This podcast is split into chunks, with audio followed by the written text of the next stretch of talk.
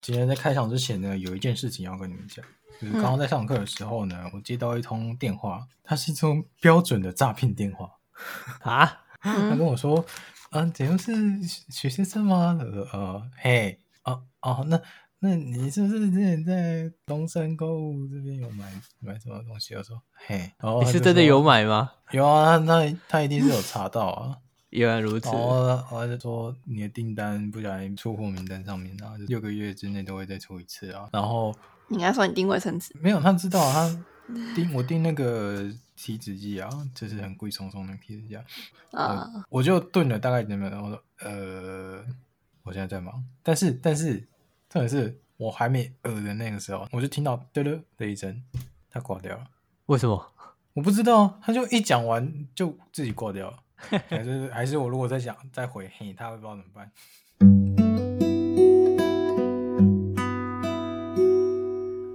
欢迎收听到能源闲牌思维观察，讲座，sorry。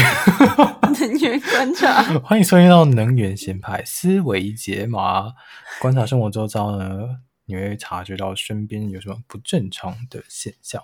那这些现象呢，由我们来试着解码看看。我是今天的制作人跟主持人米尔。Hello，我是吉祥物 A.K.A. 废物小编。大家好，我是清晨。耶，大家好，我是在这一次的主题中作为 Y 世代代表而出场的威尔小编。哎呦，直接为什么这么正式 Y 世代代表什么东西？你可以代表 Y 世代吗？欸他其实我真的觉得他才有点蛮 Y 世代的。好，我们今天的主题呢是要讲一下，就是世代的差异性。就是我们发现清晨加进来之后的思想逻辑状况，是从发展方式跟速度，甚至是整个反应程度，跟我们是完全不一样的概念。嗯、然后甚至不是 完全不是什么任何阶级的感觉，是真的是完全另外一种感觉。然后，后另外一个世界生物。对我们而言是这样啊 啊，啊，然后外星人，然后 AKA 外星人吉祥物是，然后后来呢，我们发现就是呃，之前有听过就是所谓的比较不同的时代，比如说。啊、uh，X 世代，然后 Y 世代跟 Z 世代，我跟威尔是比较偏向 Y 世代。Y 世代是数位移民，尾巴。对了，呃，它又叫做数位移民的这个时代，它是大概在一九九零到一九九六这段期间出生的人吧。嗯嗯。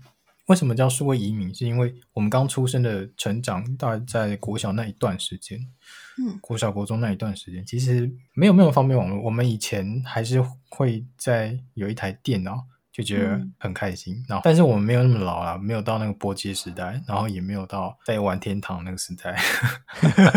但是我们有接触到即时通那个时代，嗯，即时通跟 MSN 那个时代，对对。然后我们其实会小时候吧。心里会很喜欢、很向往，有在玩即时通的人会很向往，就是在固定个每个时间点，赶快跑去电脑前面看有谁会呃在线上，或是有谁留言给你。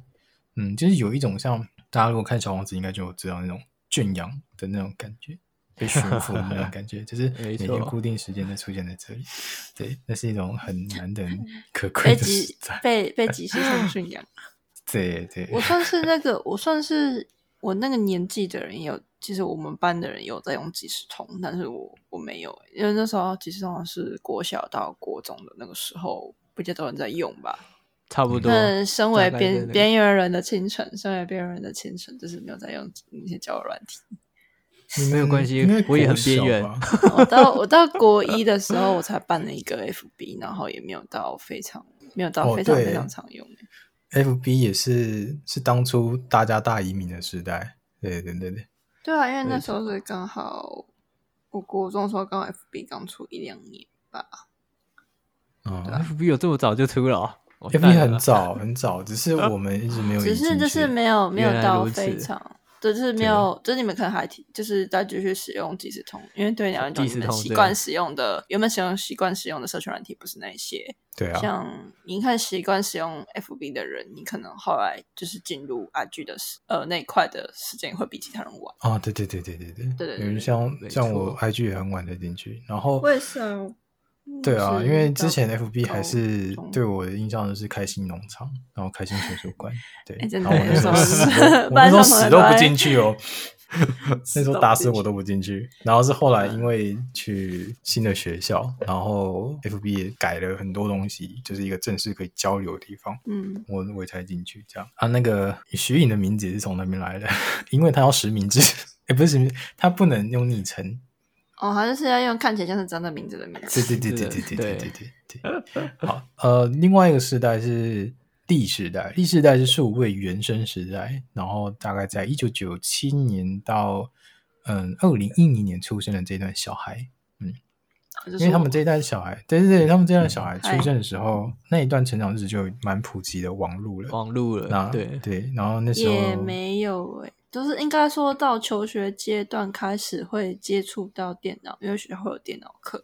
求学阶段在就是在就是可能从小三开始会接触到电脑。对啊，差不多是那个时期接触对啊。就是但是不是说我们一出生就会有？像你说现在小朋友一出生，爸爸妈妈直接把手机当做保姆在用的话，那种我才觉得像是一出生就在接触电脑跟手机。哦，那个那个是阿尔法时代，那就是另外一回事。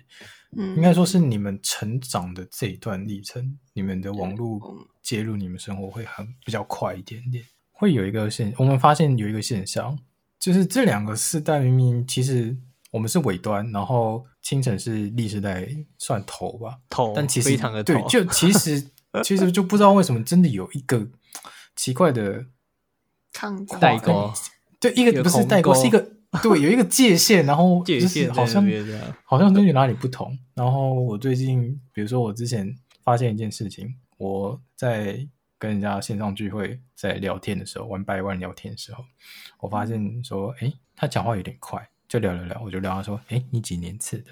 然后他说，哦，我八七。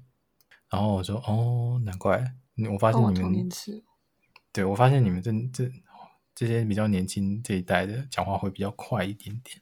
嗯，我发现就是人的讲话速度真的有差。再来就是讲话速度反映的是我们成长的的快速速度，跟呃讲话速度也反映出我们这个人成长的大概到哪一个阶段。嗯，因为大概成长到后面的时候，我们其实会听大于说，所以会习惯放慢速度去讲话，然后去观察对方。但第四代的人在跟人交流的情况下，没有像我们面对面的这么的频繁。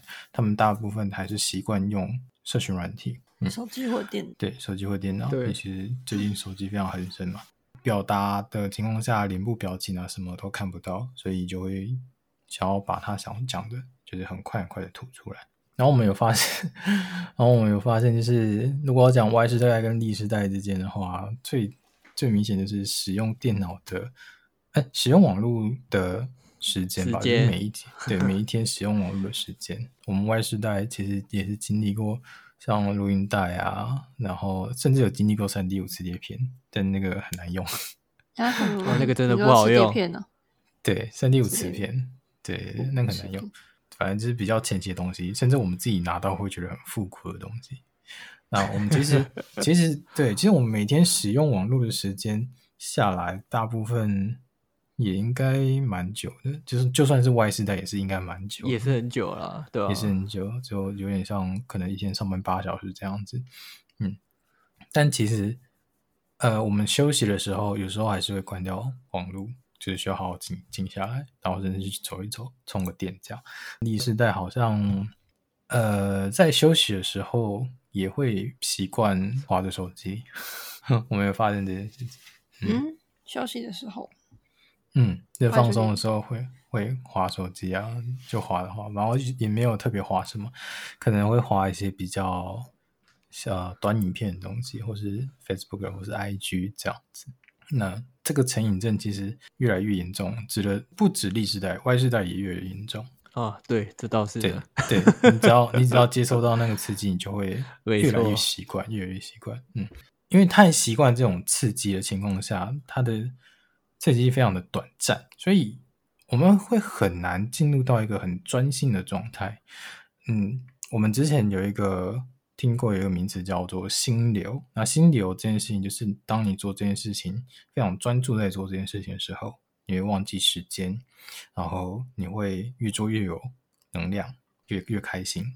嗯，所以好像现代人越来越没有办法有那个专注能力，有到可能一小时、两小时都变得比较难，就可能三不五时会看一下手机，可能十分钟、二十分钟会看一下，说，哎，到底有没有新的消息、新的信息，或者新的 IG 限动这样。那我不知道大家有没有发现一件事情，就是在看 IG 限动的时候，你看了这一片之后，你会很快再点到下一篇去，就会很想说，哎，下一篇不知道是什么东西，下一篇不知道是什么东西，就是会有新的刺激不断的进来。抖音有短影片嘛，然后 YouTube 最近也推出了短影片的功能，然后限动也是一个短影片，这些短影片的功能。其实蛮危险的，因为如果是同样是在一个小时的时间内看一部电影是非常足够的，而且是你可以被他的情绪带入，跟着他一起有那个节奏，跟着导演所安排的节奏一起欣赏。但是你会觉得那时间好像很难熬，怎么那么久？当你要看一个小时的时候，对电影的时候，你会觉得不不习惯，就是 接受看一部影片的时间变这么长。对对对对对对，但是同样一个小时哦，我反而滑滑短影片、滑 IG 线动，很快就不见了，因为那是一个一分钟三十秒就会来一个刺激给你，来一个刺激给你，然后会让你觉得好像源源不绝有一些新的感觉、新的事物，但其实很多都是喂食。然后你会发现，同样一个小时，我好像看电影会比较有收获，那短影片好像就是看好爽。对，有时候也不觉得爽，都是这样子看，然后就是 会有快感，但是它不会让你快乐，它也不会让你有学到东西。难讲了，不一定，它可能会会让你知道一些社会上一些什么市场的变相。对啊，对，但它这前提是你要有独立思考，才有办法。你有目标的在看影片，而不是随便乱晃。对，嗯，对，但也不是有目标，是你已经习惯有独立思考这件事情。如果你今天就是下意识想说，啊，我好累啊，下班，然后看影片，就在那边漫无目的的滑滑的，就一直滑滑滑滑，然后你会发现你的观看记录就会一大排，但是一个小时就不见了。我很好奇，清晨有吗？嗯嗯，你说就是说你有，就是米尔讲的那个现象，你自己身上有吗？嗯，有啊，因为就是像平常，因为只能看 FB 看 IG 都是短影片。然后限动可能五秒十秒那种，对，类似抖音的那种短影片，可能两三分钟，很快就看完。嗯，然后你再回去看一个需要比较多时间的，比如说半小时、一小时、两个小时的电影，好了，就真的有点不习惯的感觉，会觉得 K K 的。嗯，就是你、哦、你可能你可能看你可能看一下，你就会想要开始摸、嗯、摸其他的东西，你就想要开始拿手机看一下看一下这样。会摸一下摸一下，然后想说会一直看时间。而且你你现在其实你去电影院，你其实会发现有些人真的是他没有办法在电影院坐两个小时碰手机。对，他会看一下时间，然后关一下，然后就看一下时间。哦，然后我还发现有戴智慧手表的人会更严重，哦、因为智慧手表会跳通知，所以然后这手机他会更习惯就只下意识。然后哎哎，就呃看一下手表之后，哎好像有什么重要事情，然后打开手机看一下，然后再放下来，然后继续看电影。因为手表会震动，就是就是他会跟你说有新的东西，啊、你就会更容易分心，嗯、因为你就是有其他东西干扰你。嗯，对啊。像手机如果它只是单纯放在那边，它就是关静，它没有震动的话，其实还好，都不会影响到你，嗯、对不对？可是如果呃你手表讯息，然后它跳出来，就是说，哎、嗯，你有新的东西进来了，哎，有人找你哦，就是。这种感觉，就会你当下看电影的那个氛围跟思绪就会被打断，对啊，就被打断了。你就会想要去去碰一下，哎，嗯，你是有什么事情吗？然后说，哎，我手机还有什么？有时候思绪会被他们带着走，你知道，真的心流越来越少了。但是我觉得清晨有一个好处啊，就是你他喜欢这种花艺、花草那些的。哦，对，对对对对，所以他去 他去弄那不太好。因为最近就是我我家这边的阳光不太不太好，然后自己有点生病，伤、嗯、心。我在屏东种了四年的草们快挂掉了。薄荷还好，可是其他城市快挂。嗯、没有没有没有位置可以换了，因为我们家就只有这一面阳台可以用。另外一面是从从另外一个住屋换过来，这边所以比较没办法。嗯，就是植物其实会适应新的环境诶，所以要等他们适应吧。嗯、然后真的没有办法适应的，我先挂掉。诶，没有办法就适应就死给你看。呃嗯、就只好在我去买，我去买 种子再来种咯。我觉得种草是一种蛮有趣的事情，啊、就是你把种子撒下去，呃，不是所有植物都要一个礼拜内就会发芽，有的是要一个月甚至三个月之后它才会发芽给你看。所以就是你可能这一盆东西，如果你没有做标签，然后一直浇花都没有反应，可能拿去种别的东西之后，它可能过两三个月之后会长出别的东西哦。我就忘记自己种什么了。所以我觉得还蛮蛮好玩的，是真的蛮好玩的。讲到这话题，不知道为什么，就是有一种焦虑感被解开的感觉，真的很好笑啊！而且种草真的是，就是种植物其实很有趣，你可以很明显的发现你自己的变化。嗯，因为你你如果放松的时候，你去照顾植物，真的跟你在紧绷状态下没有什么时间去照顾植物的状况下。照顾起来，植物的状况会很不一样，所以你的植物其实会反映给你。你看到植物的状态，你其实就可以知道自己现在的状况。哦哦，这样。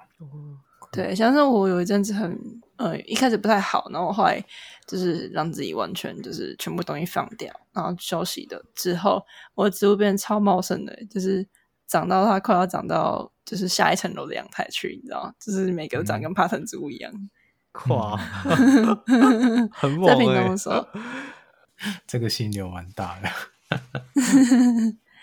那阵子花比较多时间在种植物上面，真的对自己蛮有帮助的。嗯嗯嗯，心情真的会蛮多释放的。嗯，就是会沉淀下来。然后，如果大家有发现自己太越来越忙，然后越来越在处理什么事情的情况下，你会非常的有点焦虑。所以有时候像今年这样，建议你去种草。对，建议这种草，做自己有心流的事情也好，或者像我一样，就是在音乐这样也好，其实你会发现时间就不知不觉过去，而且你会有一些平和的那种感觉。那通常如果你静下来的时候，你会发现之前有一些想不通的事情，可能公式有可能是你生人生的直来方向，如果本来想不通的事情，在停下来的时候，好像有一点点。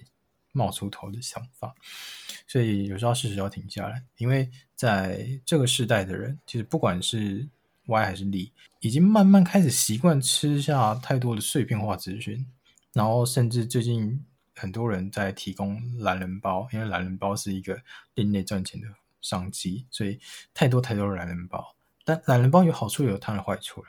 那这一点的话，我其实。是喜欢懒人包的人，但是我偶尔也会翻一下原来的作品。但我们这三个人里面有一个比较特例的人，就是威尔。威尔会不喜欢懒人包，然后反而会去翻比较原来的东西。对，没错，像是这样。应该是我觉得要看要看那个议题吧。应该说，看我那时候主要的目的。像我如果今天只是想要快速的大概对这个议题有个初步的认识的话，如果是懒人包，那那我就会有兴趣去看一下。对，啊对，啊、对，我就会看，像新闻那种。对对对。嘿，对。然后，可是如果我今天是想要去主题性的了解某个东西的话，我就不喜欢去看那种东西。嗯，像钻研性的，你就会去翻很多资料。没错。对对对。像我有一次就问他说：“你为什么？”就是你在学什么呃比较专业的东西，那你为什么不要去看人家的教学或者懒人包？你要一直去翻书，就是我我不太能理解。但是他有他的执着，哦、对，他有他的执着。但是是我觉得两边都有那个好处，那就看你自己的适合性。你要自用自己的方式去学习跟成长。所以我觉得这世代其实有时候太快了，所以我就试着。可以让自己慢下来。然后我们刚刚其实也有讲到说，呃历世代的人讲话会不知不觉变快这件事情。但是如果你发现这个人如果开始讲话比较慢的时候，他是开始会比较去观察对方跟周遭。然后通常观察对方跟周遭的情况下，就是用自己有想过的思维方式在观察这世界。可是我觉得我我就是之前讲话都会被。嫌慢呢？你要看你面对的人是谁，而且、就是、还有你讲话的力度。所以你你会觉得我你刚认识我的时候，跟现在的我讲话的速度有变化吗？以前 比较快，以前比较快吗？以前是真的很快，嗯，然后现在是还好，现在就是稍微微微快这样，除非你是讲到你很感兴趣的事情，你就会 别别别别别别别别噼里啪啦倒出来。对，那以前 以前是真的很快，嗯，对，然后就是快到就是有时候会觉得你好像没没有去想过，就直直接讲这句话。我觉得那时候好像蛮多原因的，真的是。因为这时代其实除了会有这个原因，是因为网络速度本来就是越来越快，然后它给的反应就很快。那太多时候就是因为他们的反应大于回应。所以变成是，比如说像我们在传讯息，好了，我们可能传到后来就是真正在讲事情，那讲到后面就结束就结束。那有时候因为第四代很擅长于在聊天这些事情上，所以他很容易用一些表情符号啊、emoji 啊，或是贴图等等的，会直接来回你的话，这样变成是一个反应，它是直直觉的反应。那长久的习惯下，可能是我们问了一个问题，他们也是直接下意识的用反应去回答你。反应快，以前能讲反应快是好事，但是对我来说，我觉得现在来讲反应快会有一个疑虑，因为当你还没有太庞大的资料库的时候，你没有太经历过一些事情，你没有太多的想法和经验的时候，你的资料库很小，你的反应永远在那些圈圈在打转。哦、那如果对，对对对，那如果超出你的范围怎么办？去 Google，所以 Google 是一个下意识的反应。诶，我不会这一题，我要怎么办？Google，Google，对，有好有坏啦。就是如果你有察觉到自己的资料库没有那么多的时候，就试着去用生活的方式，就是可能放慢一点点步调去生活看看，不用完全卸掉。就像刚刚讲的智慧型手表，你就先不要戴智慧型手表。然后手机静音模式暂时不要拿出来，那你会发现在这一段生活上会有不同的感觉。嗯，还可以把那个 Apple 的通知功能都关掉。对对对对对，因为它会有时候会推布广播信息给你啊，比如说什么会跳出来，哎，你什么好友发了限动，然后你就哎，他发限动，他发了什么限动，只是要看一下。对，你会很好奇看一下。对，我是还好，我都没有在看，没有没有看什么限什么人的限动。嗯。对啊，然后因为我最近闭关嘛，然后我就就开始删删删删了很多一些软体，跟退出群组，跟退出群组，不止这样，删了很多，就是我觉得不合理要留在我手机里面的人，就是我没跟这个人有任何的情感，你知道吗？在我心力有限的范围内，我不想要去处理的关系。不是啦，是是这个人我加了，我也不知道加他干嘛，你知道吗？有的，就是很多蛮多的，反正就是我发现这样下来，我的生活节奏比较慢了一点，然后比较慢了之后，我的压力就开始慢慢的被对慢慢被丢出来，然后生活灵感也越来越找回来了。因为觉得那种时候，你才有办法好好的代谢掉那些影响你的不好的情绪跟事情。嗯，我觉得不用像有人说什么我要关掉网络生活几天这样，不用，就是一个你一天关掉网一天网络关掉这个小时 就好了。嗯、对，我觉得只要步调变慢就可以，不用全部丢掉，因为有时候你还是需要靠网络去跟世界接轨，然后看最近在干嘛，然后还有一些工作你还是会需要用到网络。毕竟现在没错，网络真的很方便。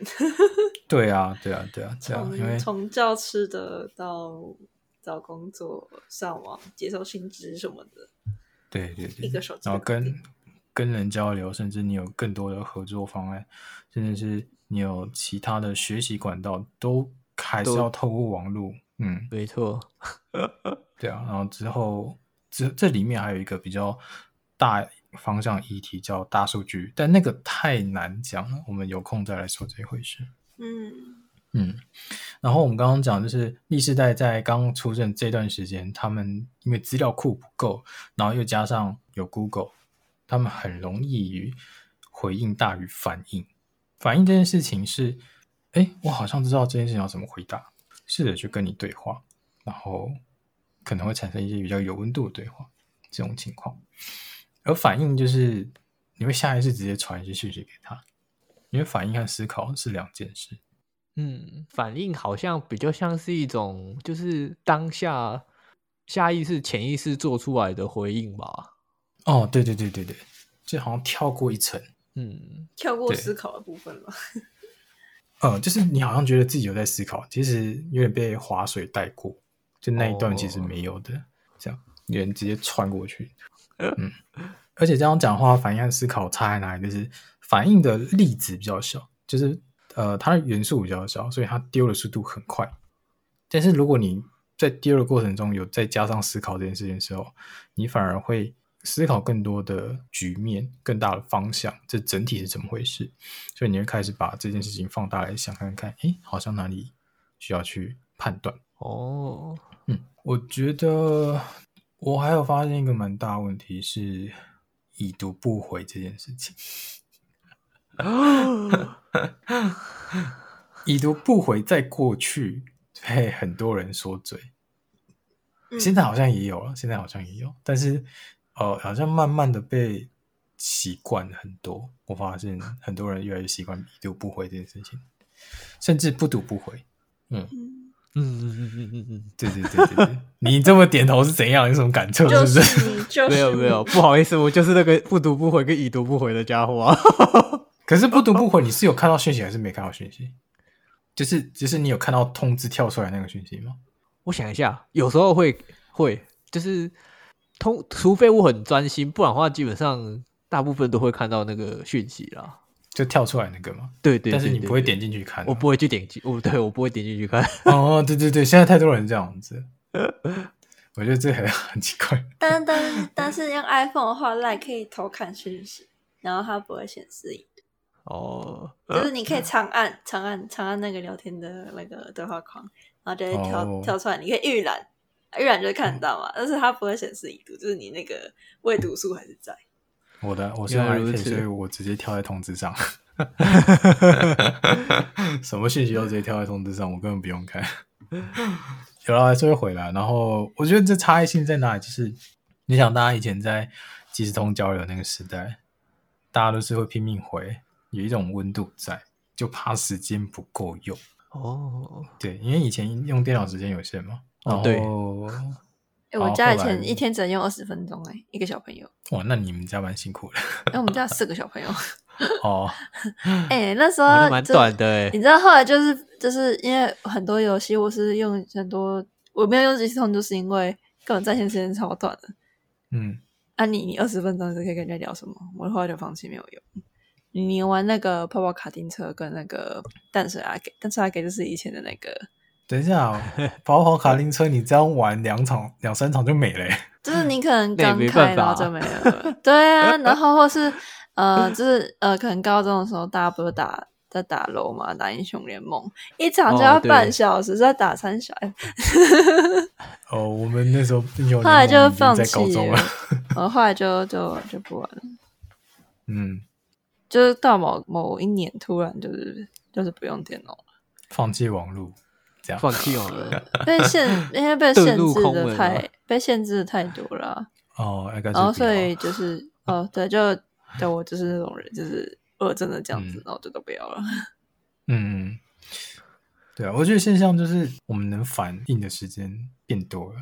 就是反而觉得有些事情不用去特别在意、特别在乎，那我们反而可以有效的去选择我们要回什么人，我们要跟谁联络。可是有时候这个当下的感觉是，你也说不出为什么，只是想要回这个人，或是你也不知道为什么自己就是不想回讯息。哈哈，对对，然后就是一时间不知道回什么，就对，就没动。我觉得没有没有马上回的原因是因为。会有压力感，因为你回了之后，如果对方看，就是你知道他是回讯息很快的人，你就变成说，你那段时间你都要继续跟他回讯息。哦，对，有时候会那样被网络掌控着。嗯。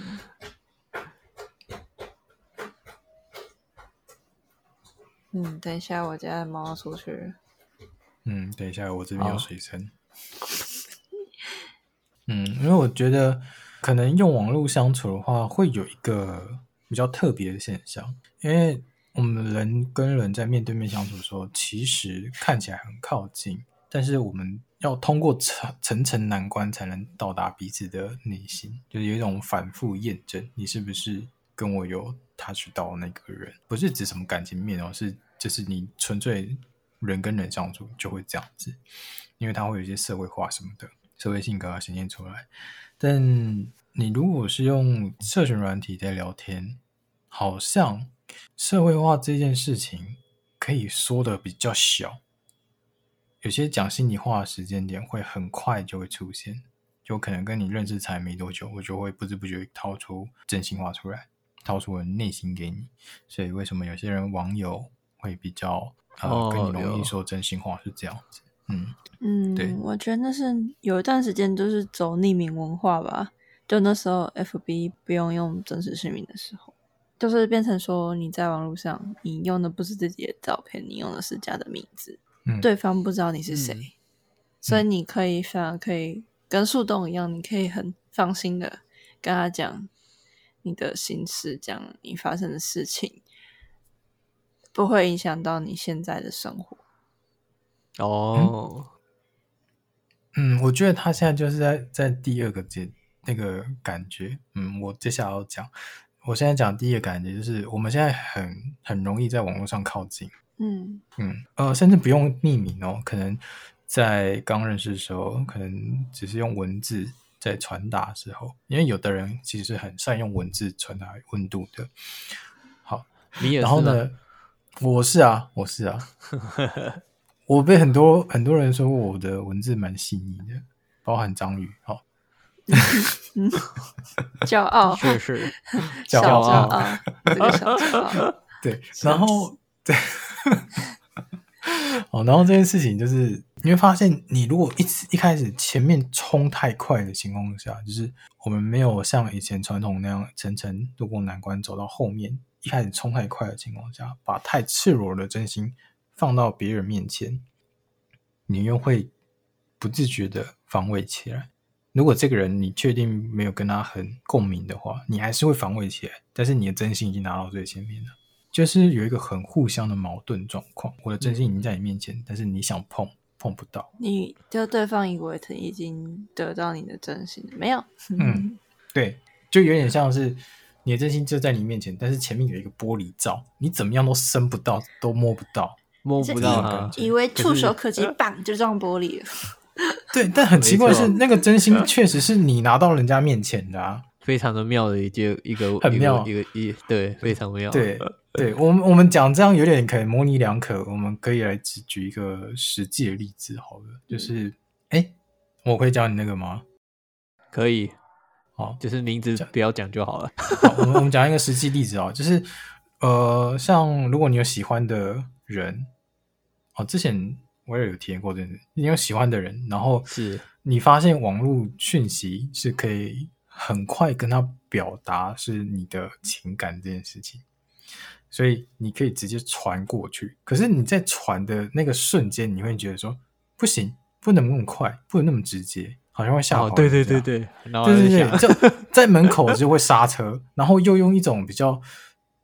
特别的方式去传达这个感觉，所以就变成一个同时矛盾的状态。就是我想要传达我心意给你，可是啊，不能那么直接，就有一个矛矛盾的状态，然后就会觉得我到底该怎么办？好像比以前的社交关系更难了一些些。哎，真的的，对。我觉得就是网络它很，也很难抓好距离感在。因为你用一旦你用网网络，你用文字，在不是面对面的情况下，你觉得你好像可以跟对方很近。像我们就是平常出去的话，可能你坐专坐在同一张桌子上好了，你们都是有隔的距离的。可是你用文字或是你用讯息传达的时候，感觉你们是没有距离的，在直接做对话。对对。对，你很难抓好那个距离感，应该是要放在怎么样子的程度，或是那个瞬间你会没有那个防备心，但是你会觉得真的上真的距离又很远。对，嗯，应该是有时候你透过文字，你不好去抓出他那时候的那个态度跟反应，所以你你会比较难判断自己要怎么样去回应。因为人人类的沟通比较复杂，就是它不只是单纯的文字上，它还有语言啊、嗯、语调啊、眼神、动作，嗯嗯嗯，跟他当下发散出来的那个氛围吧，嗯、我觉得是那种感觉。就是，其实是你人跟人的沟通是以上综合起来。但我们现在网络的话，就是完全去掉其他东西，就只单纯剩下文字而已。其实有时候单纯连打字都会很容易有误会产生。我觉得历史代比较高招，就是他们除了文字之外，还可以用一些。表情符号表情符号，可是可是跟一年表情符号都是假的啊！而且表情符号，对，我就觉得为什么你们要用假的？奇怪。而且表情符号，你你演表情符号可能每个人解读又不一样，文字是会因为个人解读产生误解的，你知道吗？哦，这知道。可是我觉得表情符号比较不会产生误解的情况吧？没有，没有，真的真的有人会觉得说，哎，这个是眨眼的，是。就是跟你开玩笑的意思，然后有的人就是以为说是嘲弄你的意思，对啊，有人会觉得是暧昧的意思，这样对，所以每个人的解读会不一样哦，是每个人对这个表情符号解读也会不一样，所以就是可能会还是会有误解产生。我觉得争议最大是那个哭笑不得那个表情，你到底是哭还是笑？然后好像你自己也不知道，反正这个很惯很万用，对。因为 只是不想要让这句话变得那么严肃的时候，就打一个哭笑不得的表情。对，但我对，但我觉得这个反而是给可以给予一个温度。对，但是有时候会觉得很讨厌。对啊，用错地方。还有我最近自己有一个新的图像，我发现很少人在用我那个图像，嗯，很棒。你不要用图像，思考那个，嗯，那个我很常在用，好不好？你不要那边自以为。可是那个一开始你在跟我聊天的时候，你没在用，是我后来开始在用。哦，只是没有用在你身上而已啊。哦，好吧，反正那时候我后来发现，哎，这个好像比较符合我，我觉得这个，因为以前学人家在用哭笑不得，然后后来觉得太烦了。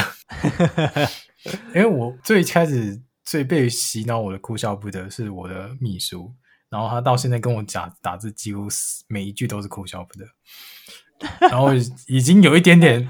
可以不要一直哭笑不得吗？我有点烦，你知道吗？他是是那个，我觉得他应该是想表达一种笑死的概念。没有，他几乎每一句两句一次，就或是每一句都有。频率是有点太频繁了，很高 很高。我觉得好有点，好像不要再传这个话。我觉得要看人啊，因为有些人有些人比较勾嘴勾嘴啊，他如果传那个笑，然后会脸红的那个，我会觉得很棒。但如果对。那如果是我是 我是很棒的那个，还是嗯的那个？你应该是不是你？你如果脸红又微笑，那个好像怪怪的。不是我的个性，不不太符合你。对，所以我觉得那也是要有一个跟自己 match 的人。天哪，我被因为你会对你那个你那个脸会其实会直接联想到他的表情。啊，高手的话会自动带入的，对。对对对对对对对。看来我我 我不是这个形象的，唉，嗯，你比较适合那个啊，笑着摸头那个形象，然后哭笑不得摸头那个，笑不得摸头，有有这个有这个照片吗？有这个图案吗？有，打给你看。嗯，好，在线的，等我一下，应该有吧？哭笑不得还摸头的吗？FB 应该有吗？我在看。我记得啊，不对，那是微信的。笑死嘛！走错棚喽，走错棚喽！因为微信有很多走错棚啊，不一样的，很好玩。我道哪里？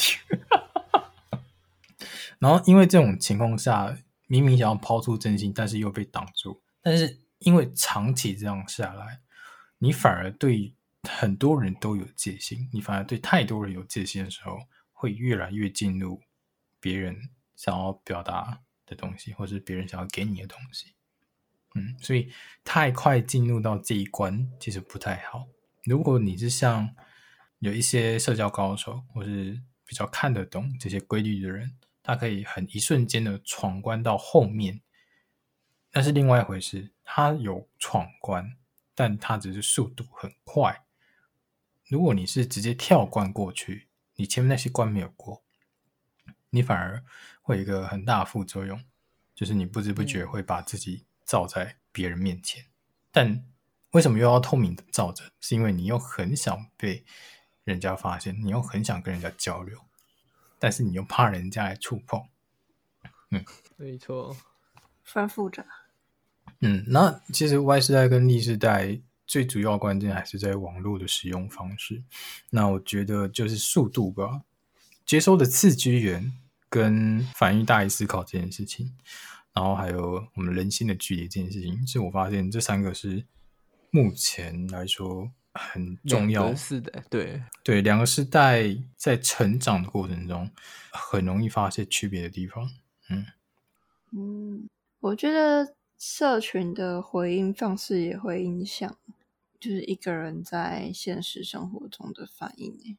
就是一个人习惯使用的社群软体，那个社群软体的操作模式，哦、有时候会反映在生活里面。会会会会，像是 IG 的那个限动的回复方式啊，嗯，它会影响你的思维习惯。我要怎么讲？它是，嗯，就是那个对话框。限动的对话框不是都很小吗？只是它里面的字数是有限的。哦，你是说问答的那个吗？对，就变成说，因为线动它是其实是现实的，然后你其实也不会花太多时间在线动上面。但是人家问你一个问题的当下，嗯、如果你想去回应他的话，那你回的字会变得很简短，或是嗯，就是变成即时反应，嗯、就像刚才我们说那个反应的部分，比较简约嘛。就是变成就是呃，收到一个问题，然后他就是立刻的反应回去，他可能不一定会思考。嗯嗯嗯嗯，他就是给你一个反应，他没有思考。比如说今天这个人发一个线动，然后他觉得很好笑，他就发一个笑死贴图这样子。有时候会觉得社群会真的会影响一个人的在生活里面的反应方式。嗯，其实只要下意识你在使用这些东西的时候，它就是有点在。潜移默化在对对对，嗯，就就跟我之前 po 一篇专栏说，你的交通会影响你下意识的思维是一样的。嗯，我觉得啊，就是今天不管你是 Y 世代还是 Z 世代，我觉得我们都是身处在一个网络已经呃无时无刻的融进我们生活之中的时代了。所以，当你今天啊，可能有面临到压力，或者是你。可能觉得有什么困扰啊，或者是不顺的事情的时候，就是试着让自己慢下来，或许眼前的这些问题可以化开，这样，嗯，或许它就会化开，这样。像我自己本身是理工科的，所以我们在看，其实我们有时候在看科技，就是我们觉得科技东西其实是有时候是还蛮可怕的啦，对吧？因为科技始终来自于人性嘛，它就是扒着你。人性的有些东西，它就是人性的弱点。没错，吃的死死的，哦、是，是对，对，对，对啊。所以，我们有时候其实我们会提醒自己说，就是要稍微警惕一下，对啊，嗯，有意识的使用，对，对啊，就是不要你不要被科技牵着走，这样。对，对，对，对，对。虽然科技会帮助我们，然后其实它也帮了很多人，但还是要有意识的使用。嗯、对，这是我觉得最重要的。啊对啊，好好。那如果你今今天身边朋友有 Y 世代跟 Z 世代的人，你们可以互相比较一下他的速度跟反应，你们可以去揣摩一下，这样。好，我觉得可以观观察一下身边的朋友，你就会真的觉得，啊啊、你去观察，真的会觉得他们的想法跟行为模式不太一样，其实还蛮有趣的。嗯，所以社会解码呢，我们要再次回到我们的观察生活周遭，然后去察觉你身边好像有点异常的事情。这些思考议题，我们可以试着解码看看，是不是真的如我们所讲这样子。好，那么今天呢，我们的能源前派思维解码就到最后了。嗯，这么快啊？对，还好吧？什么？那也要跟大家说声拜拜。好像我觉得还没有聊过哎，没有，我觉得这个话题还蛮有趣的。我觉得世世代差异真的是一个可以可以聊很多的东西。对啊，蛮多蛮多现象可以去观察的，真的。还是你要补充？没有没有，历世代的，我们就在默默的做下人类观察吧。大家也可以在我们，大家也可以在我们的那个 IG 跟 FB 可以私讯我们，或是留言给我们，跟我们分享一下你观察到的身边朋友的差异跟现象。哦、对啊，可是身边没有历时代的朋友怎么办？去认识啊，总会遇到吧，同事或是就是可能超商店或是附近的小朋友有没有？如果对，如果你遇到更上面那个阿法时代的人，我觉得那你们更应该要了解一下，他们的思维其实蛮特别的，我觉得算相对成熟。嗯，阿法时代大概是二零一一年后，二零一一年后。嗯，我不知道哎、欸，我我现在二零一一年后，现在不就很小了？很小很小啊！但你们发现，其实有些小孩十岁吧，真哎、嗯欸，真的有的真的是比大人还会用用那种智慧产品。对，然后还有一些神童会出来，那些神童是不要讲那个网络时代，他可能在讲话谈吐之间，你会发现他真的是一个小孩吗？在这个因为因为你知道，我是做服务业的，每天会接触到各个年年纪层面的人，真的是。很多就是家长带小朋友来，就会觉得差异性很大，所以我真的没有办法讲说他们这个年纪的人到底是什么样子的个性。嗯，对，我觉得这其实是，嗯，这个他们这个时代的话，可能会跟他们的家长给他们的教育跟生活环境会有差别。我觉得之后教育也是一个很大的挑战，因为现在很多的人。网网络告诉他们的东西太多了，他们我不知道他们能不能正确的去分辨真假。对啊，而且现在大人如果就是想要希望安小孩安静一点，就是放一个平板在他面前这样，真的非常是正常啦，是正常的。只是我觉得这样好像不太好，我也觉得这样不太好。我有有时候会觉得，可能可是那是人家的人家的那个人家选择的教育方式，我们没办法说什么。变不能对人家的小朋友指手画脚。放眼到未来，可能在可能十年后吧，没有人经历过那个十年后，所以他们不知道后面会变怎么样。就大家觉得现在好像可以就可以。可能跟你们当初看我们的时候，你们也不知道我们会发生什么事情。没有人去想到这个层面。我觉得近几年的真的是科技进步太快，你没有办法预测，呃、嗯，科技会对对我们对我们的时代产生什么影响。现在才慢慢的显露出来我们的差异，嗯、所以我们也没有办法去预测未来他们会往什么方向走，因为家庭环境就会造成很大的影响，然后又配合科技上这样子，真的落差会越差越越拉越远吧？我觉得。也许，但也许艺术跟人文会把它调整一点点。是啊，也许啦，也许啦。好了，我们先做结尾，然后结尾之后我们再聊。嗯，那么今天节目呢，能源先派四位解码，我们就先在这里告一个段落。我们下个月会再聊其他的议题。我是今天的主持人米尔，我是清晨，我是陪我小编。Hello，我是米尔。你谁？你米尔？你谁？对不起，要结束了，脑袋终于打结了。大家好，我是威尔。我真的太好笑了！等一下，你为什么聊完之后自己就变米尔了？今天终于晋级了吗？对，没错。他想要篡位，他想要篡位。我想要篡位？下一期差不多该换个主持人啊。哦，就你哦。Uh, 原来你这种打算，你早说嘛！我觉得是明也很愿意的、啊。对啊，拱手扔给你都可以。双手 双手碰上。好了，那就这样了。我们下个月再见。然后最近呢的改版，大家再期待一下。嗯，就这样，拜拜，拜拜，大家下次见，拜拜。嘴巴打结，笑死。